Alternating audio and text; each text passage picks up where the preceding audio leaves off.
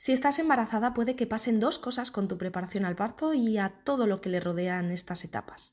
La primera es que te sientas abrumada por tanta información y tanto ruido a tu alrededor y no sabes qué está bien, qué no y qué se adapta a ti. La otra es que te sientas algo sola en este camino o que necesites un impulso de confianza gracias al acompañamiento y a la información adecuada no solo para el momento del parto, ojo, sino para todo el embarazo y también para la crianza. Si es así, en el episodio de hoy recorreremos estas etapas de la mano de una matrona para que recuperes tu poder, tu protagonismo y tu confianza.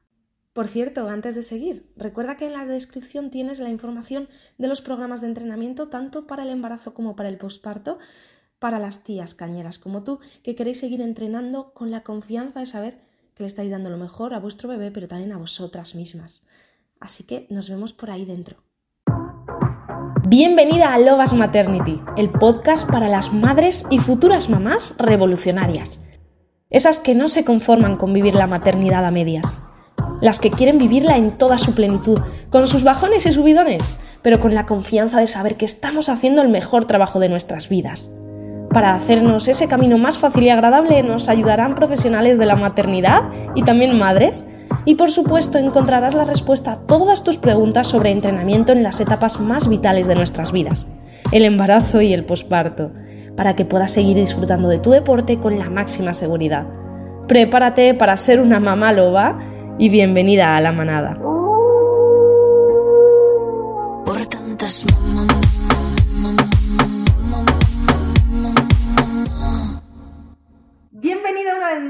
este episodio de Loas Maternity. Hoy tenemos a una invitada muy especial. Creo que es la primera matrona que se pasa por el micro de Loas Maternity. Ya tenía ganas yo de tener aquí a una matrona. Siempre eh, es la, probablemente, eh, es el profesional que, que más y mejor nos puede acompañar a lo largo de las etapas más vitales de la mujer, tanto en el embarazo como en el posparto. Y de eso vamos a hablar hoy. No solo del acompañamiento durante la gestación, sino de, cómo podemos sentirnos acompañadas y apoyadas una vez que damos a Y para eso me he buscado pues, una experta en ello, que eh, no solo es matrona, sino que además está eh, inmersa en su doctorado y de paso hace una labor divulgativa súper chula a través de Instagram. Luego os lo dejo en la descripción para que la sigáis. Ella es Lidia Lestegas y hoy nos acompaña para aportarnos toda su experiencia. Bienvenida, Lidia. Muchas gracias, gracias. Y no sabía que era la primera matrona. Mucha responsabilidad me cae de golpe encima. Mira, acabo de... Em, he, dicho que no sabía yo si era la primera. Realmente es la segunda, porque hablamos en su día, hablamos en su día con, con, Paula, que es matrona especializada en diabetes gestacional. Lo que pasa es que solo exclusivamente hablamos de diabetes gestacional y por eso no estaba yo con la copla de tema embarazo, posparto, el acompañamiento este íntegro, ¿no? Eh, así que perdona Paula, te tengo en mi mente y en mi corazón, pero hoy sí que nos vamos a meter mucho más de lleno en todo ese acompañamiento que necesita una madre en, en, todas estas etapas. ¿Por qué es tan importante, Lidia, este acompañamiento desde el principio del embarazo, incluso desde antes? Bueno, yo creo que cualquier mujer que haya experimentado o incluso que se plantea el quedarse embarazada siente que se aproxima a algo muy desconocido. Vivimos en una sociedad en la que muchos procesos de salud, no solamente el embarazo, pero muchos procesos de salud eh, se han quedado como muy aparte y entonces muchas veces las mujeres la primera vez que se, que se sitúan frente al embarazo es con su propia vivencia del embarazo y entonces tampoco tienen muchos referentes alrededor ni han hablado mucho con otras mujeres al respecto y entonces se sienten muy solas con respecto tanto a lo que sienten físicamente como con lo que sienten emocionalmente. Entonces, el poder contar, ya sea con un profesional, ya sea con un familiar, ya sea con una amiga, amigo, eh, pareja, que te sirva un poco de guía eh, y que te acompañe y que simplemente te escuche, mm, facilita mucho todo el proceso vital. ¿Quiénes son esos familiares o esos profesionales imprescindibles en cada etapa de la mujer, en el embarazo, en el nacimiento y en el posparto? A ver, imprescindible es una palabra muy gorda. A ver, en líneas generales, en, en, la mayoría de los países existe la figura de la matrona, que somos las especialistas en el embarazo, parto y posparto normal. Es decir, mientras que el proceso se mantenga dentro de la normalidad, que no haya alguna desviación grave, alguna enfermedad importante en el embarazo y demás, nosotras somos esa profesional se supone como de referencia. De todas formas, esto es un proceso de cada mujer y cada mujer tiene que encontrar los apoyos que considera necesarios. Entonces, la matrona, digamos, que puede aportar esa visión integral, pero luego hay profesionales que hacen mucho trabajo transversal. Ya sean pues, fisioterapeutas que estén especializados en embarazo, ya sean em, entrenadoras que estén especializadas en embarazo, por supuesto, las ginecólogas, eh, siempre que aparezca alguna patología y concretamente en España también para, hacer las, ecografías, en otros países no, es así, pero aquí lo, tenemos así. Y, bueno, por supuesto, pues si aparece alguna complicación en el parto también, también es, es, muy, es importantísimo, es vital el rol de las ginecólogas. Y luego, pues ya dependiendo de la casuística, podemos incluir a otras profesionales como pueden ser las psicólogas, nutricionistas, quiero decir, aquí ya entramos en todo el anagrama ¿no? de profesionales de la salud que hay, que hay en, en Europa y en el mundo que podrían colaborar. Pero bueno, como digo, es que es un proceso de la mujer y obviamente no todas van a necesitar 200 profesionales de la salud alrededor. Claro que habrá que ver el caso de cada una, de sus necesidades específicas mm, y, y, al final se trata de que la mujer sepa que no está sola. Luego también es muy importante el papel de los familiares o de quien esa mujer elija. ¿Qué papel puede jugar aquí? Eh, por ejemplo, la pareja o el acompañante, ya no solo en el parto, sino a lo largo de todo el proceso. Para mí la diferencia entre un buen y un mal acompañante es el día y la noche. O sea, es que además siempre digo que veo muchas menos, y perdón por la brusquedad, pero muchas menos depresiones posparto que parejas capullas. Y mm, voy a ser un poco políticamente incorrecta, que parejas capullos, porque en líneas generales esto, eh, por una cuestión de estadística también, pero me lo encuentro mucho más con, con parejas heterosexuales y hombres que pasan absolutamente de todo. Claro, es muy complicado ser madre y es muy complicado ser madre si estás sola. Y durante el embarazo más o menos se va llevando porque al final la criatura está dentro de ti. Entonces, bueno, eh, ahí puede ser más o menos difícil, evidentemente, dependiendo de cómo lo lleves, pero va dentro de ti, va contigo a donde vayas y ya está. Pero una vez sale fuera, cuando hay noches sin dormir, cuando hay estrías, cuando hay dolor en los puntos, cuando hay dolor en las tetas, cuando, en fin, que se te revuelve la vida por completo si no tienes una persona ahí que esté para ti, que esté cuidándote a ti, lo que es el maternar a la madre, es que la sensación de soledad y de desamparo es total, total. Y muchísimas mujeres vienen a consulta contando más un problema de, cómo se está comportando la pareja con su nueva paternidad que, con que realmente ellas tengan un problema con, la con, la con su maternidad.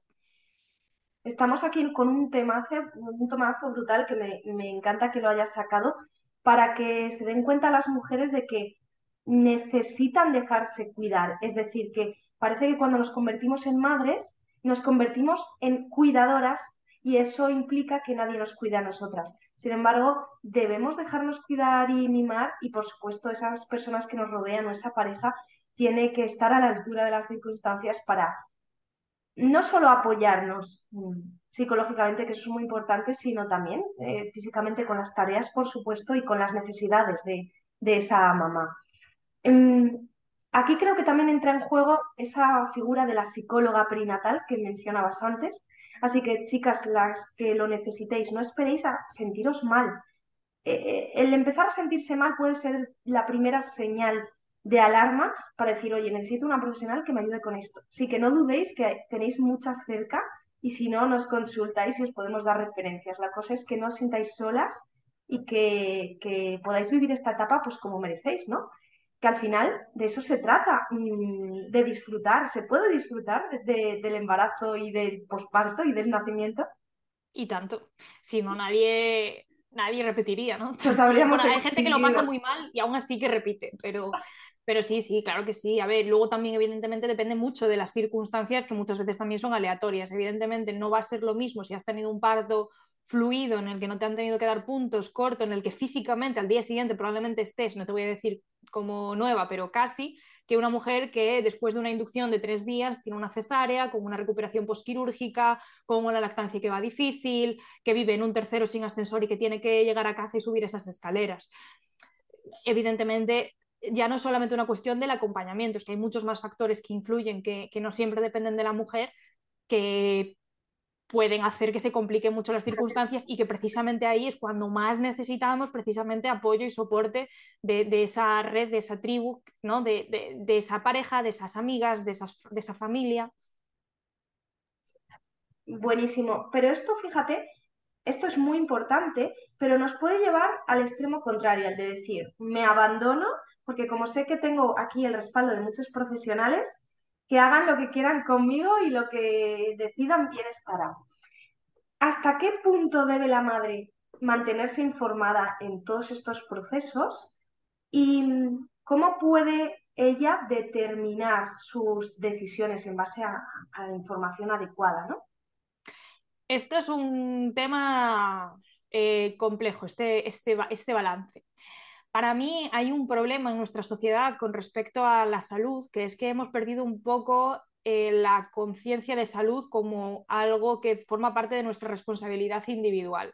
Obviamente no podemos controlar nuestra salud a, todos los niveles, porque no es culpa tuya que te aparezca una enfermedad, evidentemente, pero sí que sabemos que hay ciertos factores que pueden hacer que ciertas condiciones pues, se aceleren, aparezcan, etc.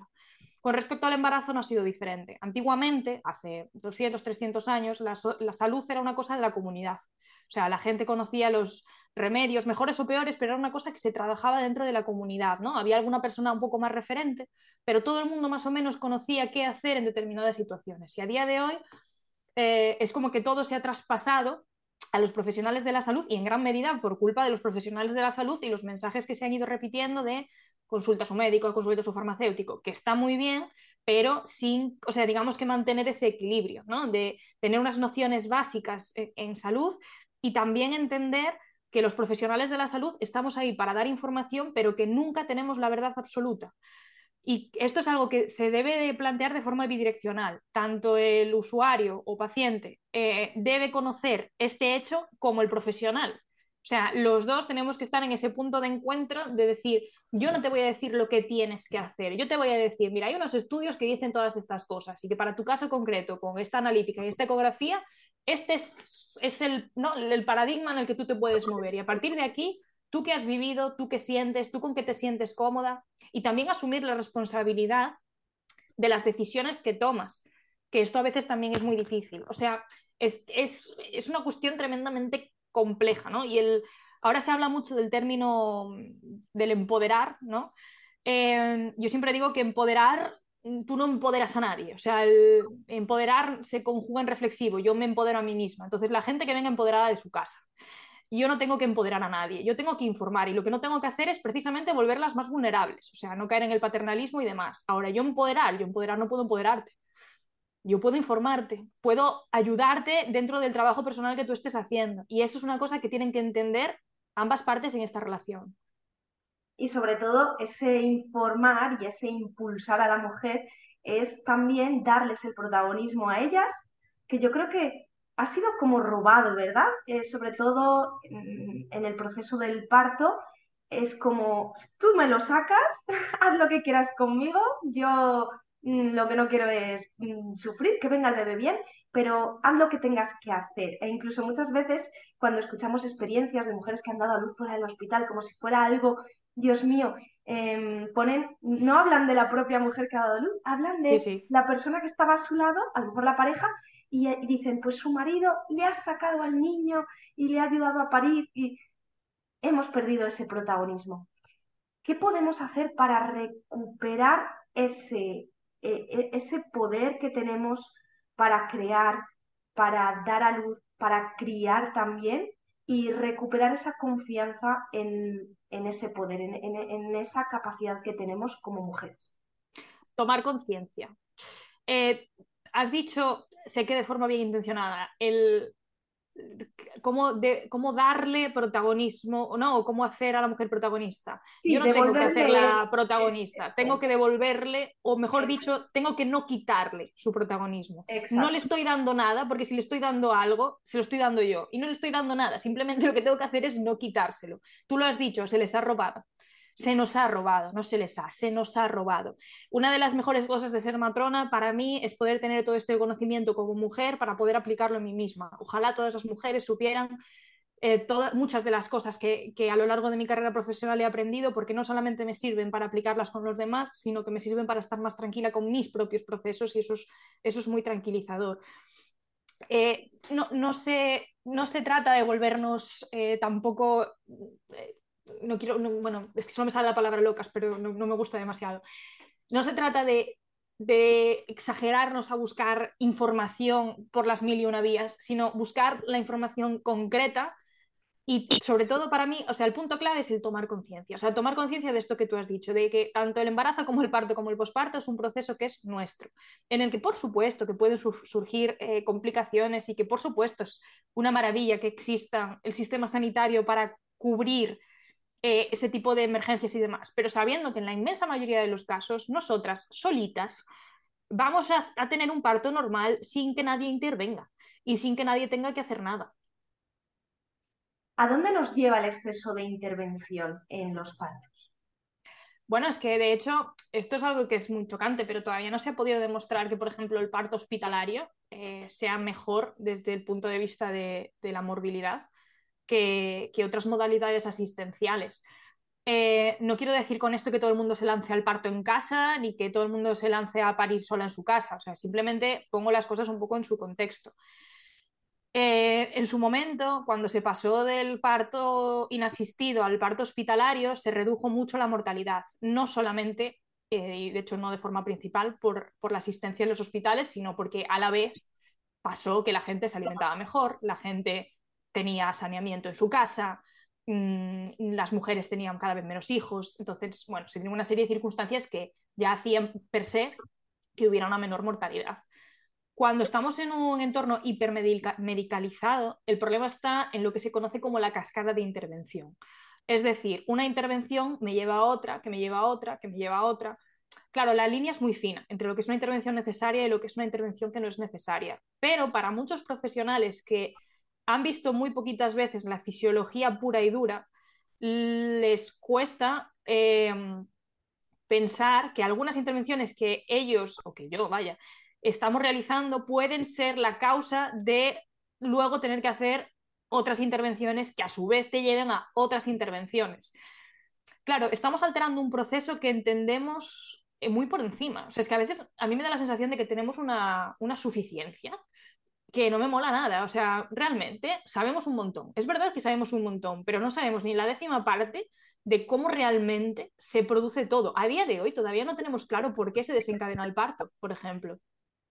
Nos manejamos muchísimo con estadísticas, con cifras y demás, y claro que tenemos que establecer una serie de, protocolos y de guías para todo el mundo trabajar más o menos igual, pero siempre con, con la incógnita encima de la cabeza de tener claro que nosotros no podemos manejarlo todo, que no tenemos la verdad absoluta y que no sabemos hasta qué punto determinadas intervenciones que nosotros realizamos pueden ser perjudiciales o pueden ser positivas. O sea, no solamente lo digo en el tono negativo, sino que, todavía nos falta mucho por saber. Y la gente tiene que ser consciente también de nuestra limitación, que no es que no queramos saber, sino que todavía pues no sabemos y que trabajamos con lo que, con lo que sabemos. Eso es esto me lleva a pensar, bueno, me, hace recordar eh, estos datos que continuamente salen de, las intervenciones y empiezan a comparar países. Y hace poco salía el, meritorio lugar que ocupa España respecto al resto de, de Europa. Y lo digo con sarcasmo, porque, corrígeme si me equivoco, somos el país con mayor intervenciones en el parto de Europa creo que la, estadística de la que te refieres creo que era la de, la de parto instrumental, si no me equivoco. Parto instrumental, eso es, es decir, eh, con necesidad de episiotomía o de utilizar forceps. Explícanoslo para las que a lo mejor se sientan un poco perdidas con esto. También explícanos eh, si es que las españolas estamos mal hechas o tenemos pelvis distintas, una fisiología diferente o no sabemos parir. Creo que o sea, ahora te estoy hablando de memoria y tendría que revisarme los datos, creo que salíamos como el segundo país de Europa por detrás de Italia en, parto instrumental, que se refiere no, no a la episiotomía, la episiotomía no tiene por qué ir asociada al parto instrumental, ni por tener una episiotomía estamos hablando de un parto instrumental. Eh, estaríamos hablando de las ventosas, forceps y espátulas. Em, lo curioso ya no solamente que España tenga ese ratio, sino que hay que ver entre los diferentes hospitales la diferencia que hay.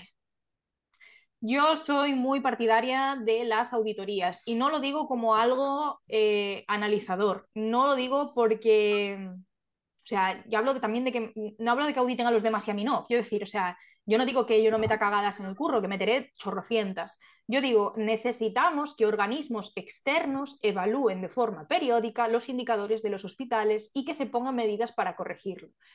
Yo estoy segurísima, pero segurísima de que si hacen auditorías van a haber unas diferencias brutales entre los, diferentes, entre los diferentes hospitales y entre profesionales. Y a un profesional que tenga una tasa de cesáreas un 50% por encima de la media de sus compañeros, hay que ver qué está pasando. Si es que hay falta de seguridad, si es que hay falta de formación, si es que ya no puede estar en un paritorio porque, por lo que sea, por sus circunstancias vitales, mm, ha vivido una serie de experiencias que hacen que sea mejor que ya no esté en ese contexto.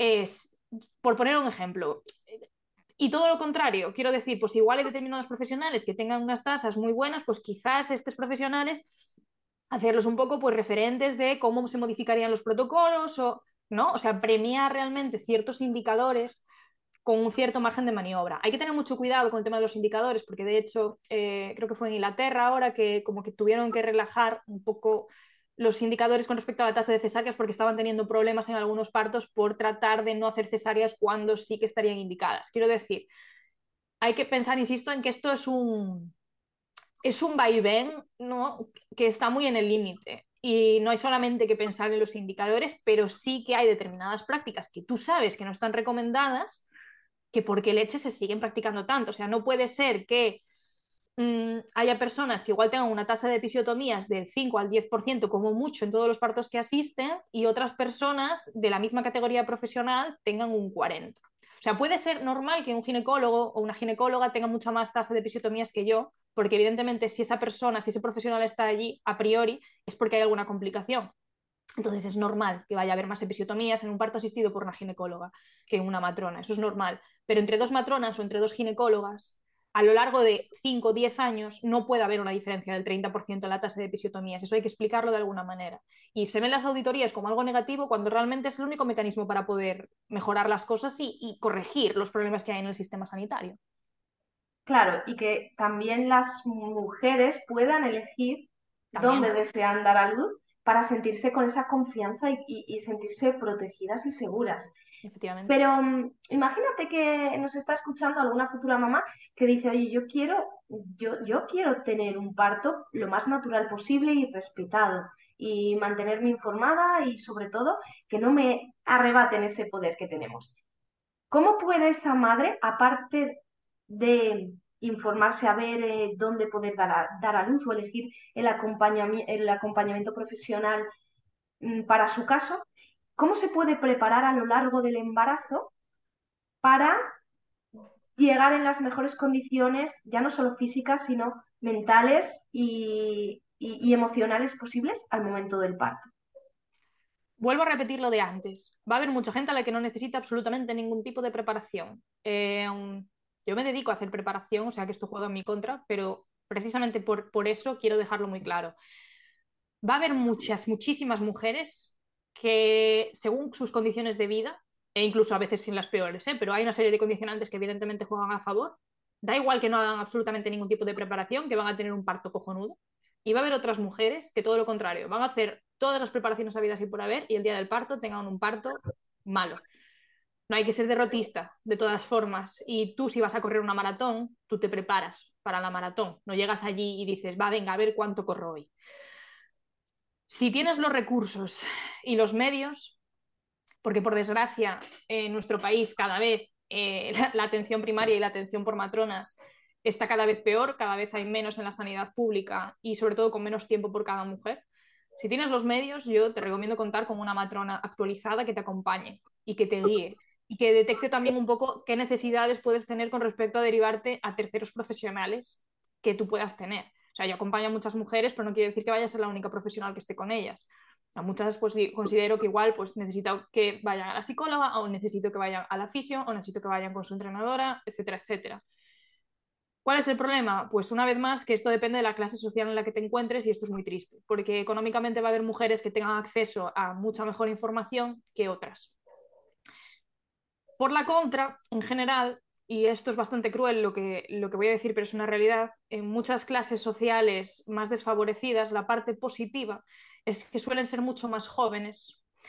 Y a veces el hecho de no haber pensado demasiado concretamente con respecto al momento del parto también te deja mucho más libre para poder parir, porque no tienes tantas dudas, ni tienes tantos miedos, ni igual muchas veces gente que no le ha dado mucha más vuelta al asunto eh, porque por edad quizás o por madurez, pues todavía no ha llegado a tener, ¿no? Porque al final, cuanto más joven eres, yo creo que más punto de inconsciencia, tienes con, respecto a determinadas cosas y eso puede incluso ayudar. Eh, dicho esto, cada mujer es un mundo y parir parimos todas más o menos igual, independientemente de la clase social a la que pertenezcas. Pero es cierto que en general, pues eso, las mujeres con un poder adquisitivo más alto, por desgracia a día de hoy, tienen muchos más recursos que es algo que yo creo que el sistema sanitario español se tendría que mirar. Esto me hace acordarme de, mi preparación al parto, que no tuve preparación al parto. Tuve la, voy a decir la suerte de, mm, de pasar el embarazo durante la pandemia, eh, cuando estábamos encerrados, entonces no tuve, no, no, tuve preparación al parto en mi centro de salud, no me hicieron nada online y bueno, pues yo lo hice por mi cuenta. Entonces digo que fue una suerte porque pude elegir eh, eh, precisamente esa, eh, el acompañamiento que yo quería y, tener la, información que yo necesitaba para mi caso concreto. Pero sobre todo necesitaba romper con creencias limitantes y eso fue lo que me ayudó a tener un, parto natural y, y súper positivo.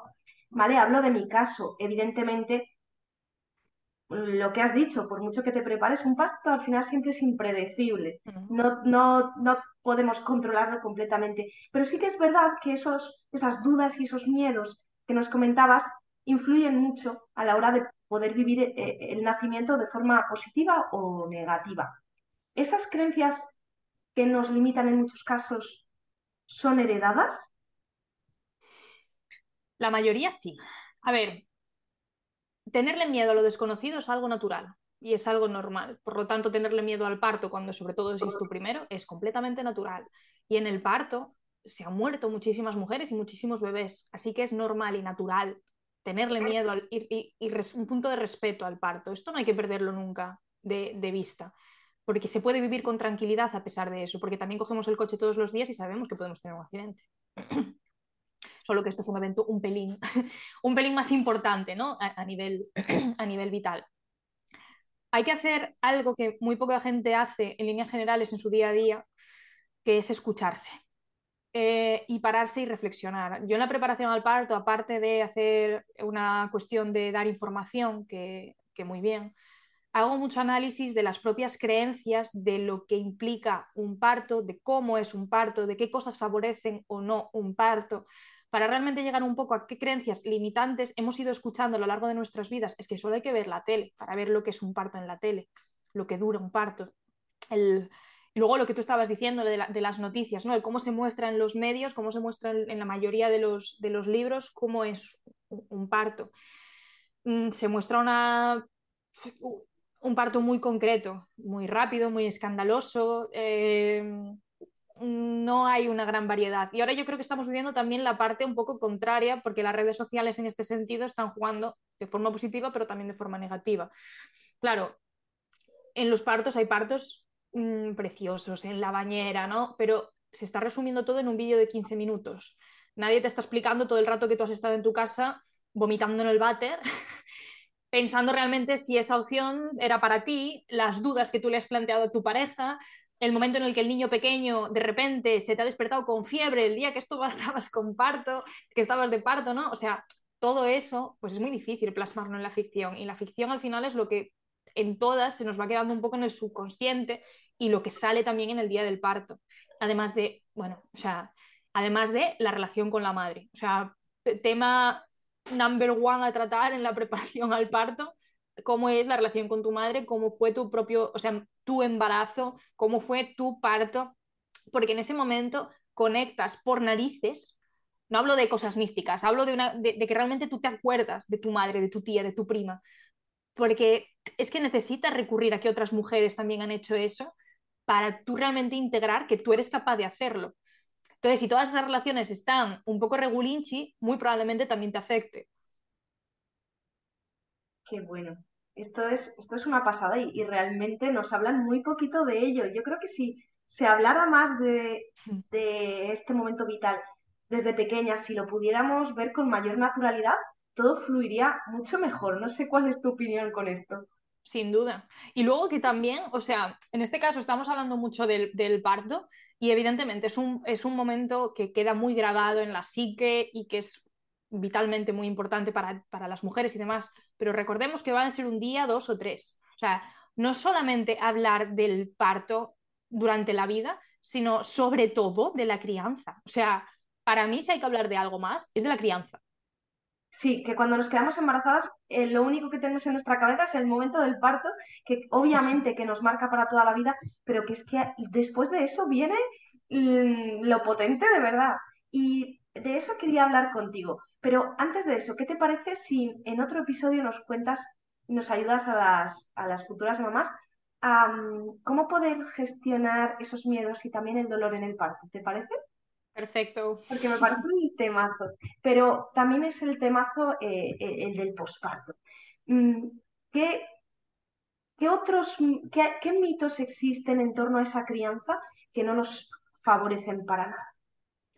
Mira, el otro día estaba escuchando, y me encanta escuchar el podcast de, Buenismo Bien, y estaba en Álvarez, hizo como, como un texto cómico de si no puedes ser la madre ideal, sé el padre ideal yo le recomiendo a todas las oyentes que se escuchen esto. O sea, hay que bajar un poco las expectativas con respecto a lo que podemos hacer. Está genial intentar ser la mejor madre del mundo, pero hay que asumir que le vamos a causar un par de traumitas a nuestros hijos, hagamos todo lo perfecto que podamos y que va a haber momentos en los que pegues un chillido, va a haber un momento en el que a las 4 de la mañana te parezca una muy buena idea ponerle la tablet o el chupete y no eres la peor madre del mundo porque te pase eso. O sea, eso es normal. Eh, este podcast se llama Lobas. Bien, pues ¿qué nos creemos? ¿Que las lobas no le pegan un bufido a sus cachorros?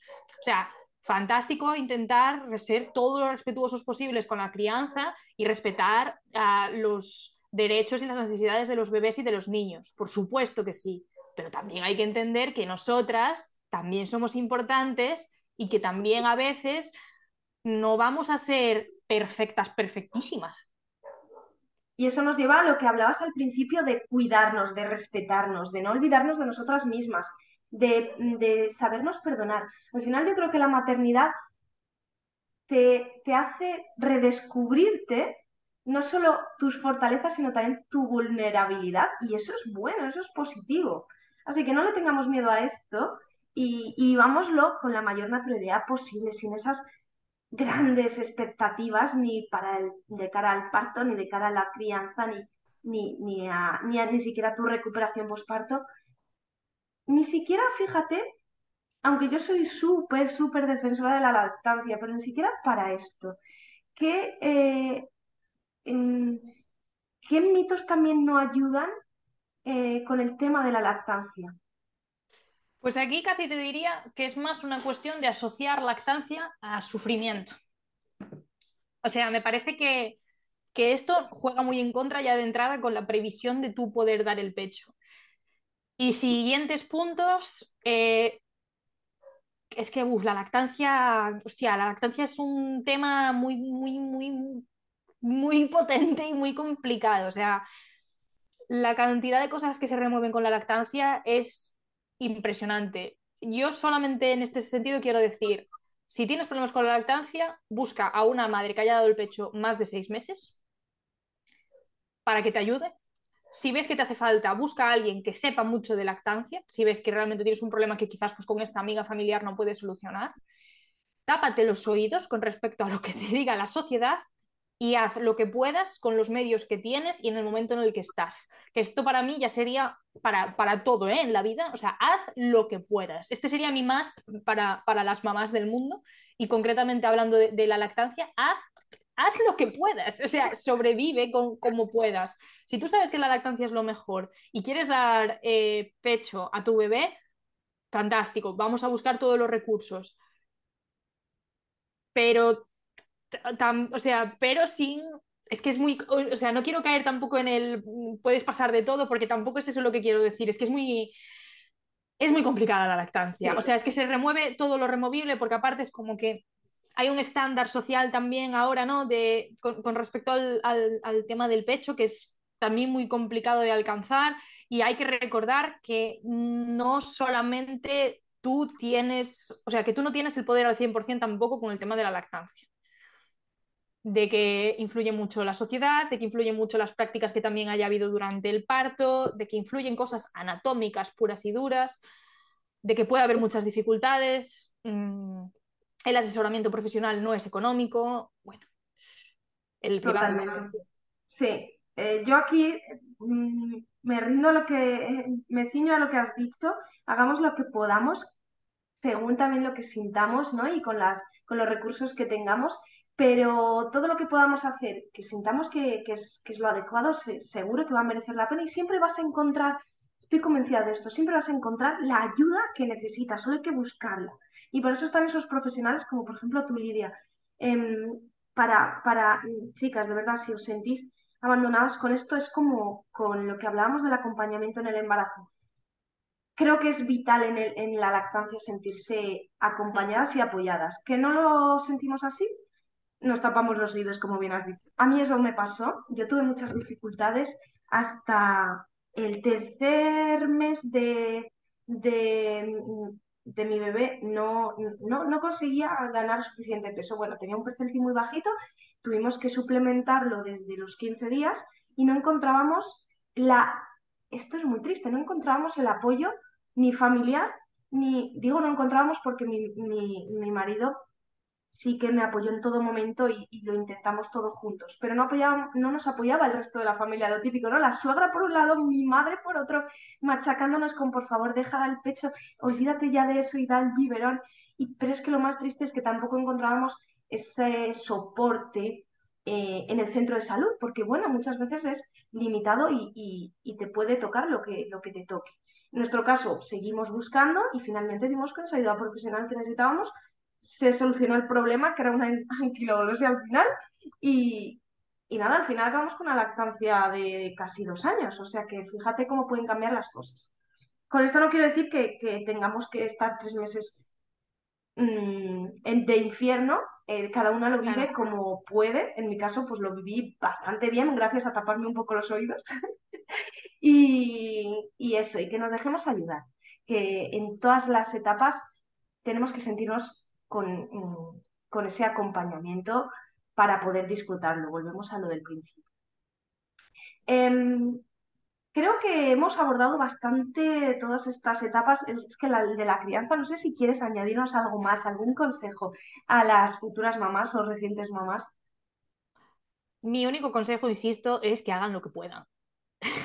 que se informen, que lean, que estén enteradas de las necesidades de un bebé, o sea, que no lleguen al parto y a la crianza sin saber cómo funciona esto, ¿no? O sea, saber un poco lo básico, cuánto es lo normal que haga pipí o caca un bebé, o cómo voy a tener que curarle el ombliguito, eh, es normal, o sea, voy a, pues un poco creencias limitantes con respecto al sueño del bebé o las necesidades en general de un bebé, en qué consiste un parto, o sea, tener un poco ideas básicas de, lo que, de lo que viene, por supuesto que sí. Y a partir de ahí, sobrevivir, sabiendo que los libros son una cosa, la vida es otra y hay que también adecuarnos a las circunstancias personales, familiares, profesionales, ambientales en las que nosotras estamos inmersas y que no todas vamos a poder maternar de la misma manera, igual que no todas podemos trabajar de la misma manera o vivir de la misma manera. Totalmente de acuerdo. Al final esto es aplicable, como dices tú, a cualquier etapa de la vida. Y hablando de libros y de leer y de informarnos, ¿nos recomiendas alguno para el embarazo, para recuperar ese protagonismo del que hablábamos que nos han robado y, para ganar sobre todo confianza? Mira, hay muchísimos que me encantan. Sí, te, así, además te estoy viendo algunos por detrás. Eh, a mí un libro que me gusta mucho en general para el embarazo es eh, Guía para un embarazo consciente de Laia Casadeval. También Ser mamá de Comadrona en la ola, de Nazaret Oliveira, creo que es. Eh, luego, si queremos introducirnos un poco más en todo lo que es el tema, un poco, ir un poquito más allá, quizás me leería Parir, de Ivonne Olza, que te lo estoy viendo desde aquí. Luego, si queremos ya temas de lactancia, me gusta mucho Un regalo para toda la vida de Carlos González, que ya es un clásico. En general, hay tres libros de Carlos González que vienen en un compendio que se llama Comer, Amar, Mamar, que están muy bien, porque aborda un poco todo. Yo creo que fue uno de los primeros libros que me leí durante la, durante la residencia. Y un segundo. Mm.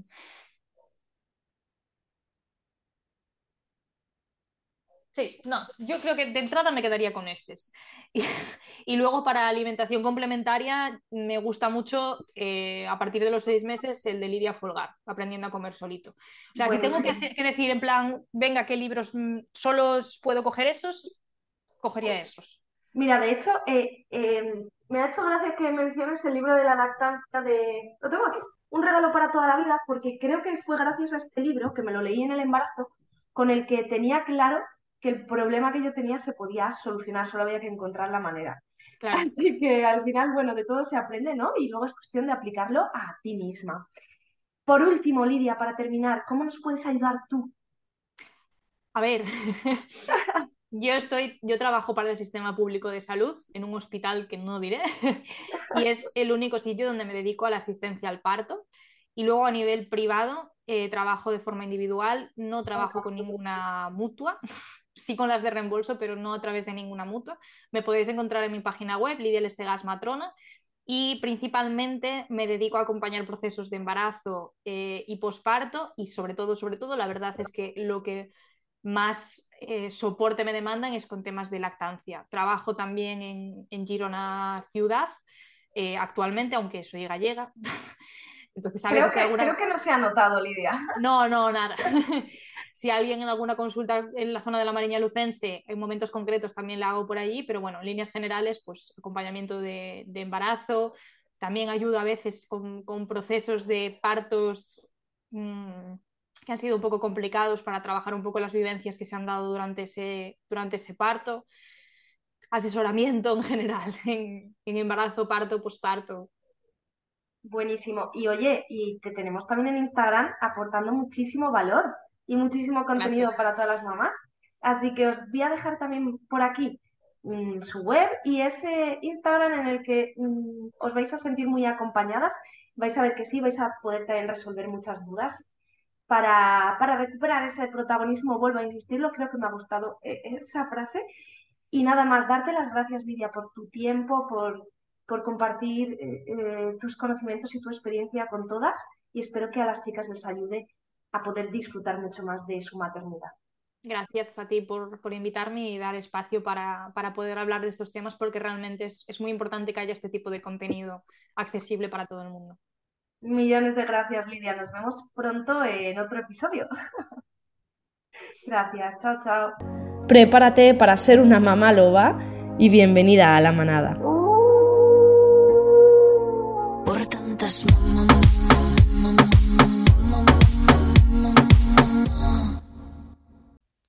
gracias por haber llegado hasta aquí. Si te ha gustado, déjanos tu comentario, tu reseña y por supuesto, compártelo con todas aquellas futuras mamás que conozcas, porque de esa manera nos ayudas a seguir divulgando esta información que al final ese es el objetivo, el que cada vez seamos más las madres que disfrutemos de estas etapas. Pero para eso te necesitamos, así que comparte. Y recuerda que si estás embarazada, tienes en la descripción la info de los programas Tu embarazo crossfitero y tu posparto crossfitero para que puedas seguir disfrutando de tu deporte en estas etapas, sobre todo con seguridad, tanto para ti como para tu bebé. Nos vemos dentro. Un abrazo enorme y gracias.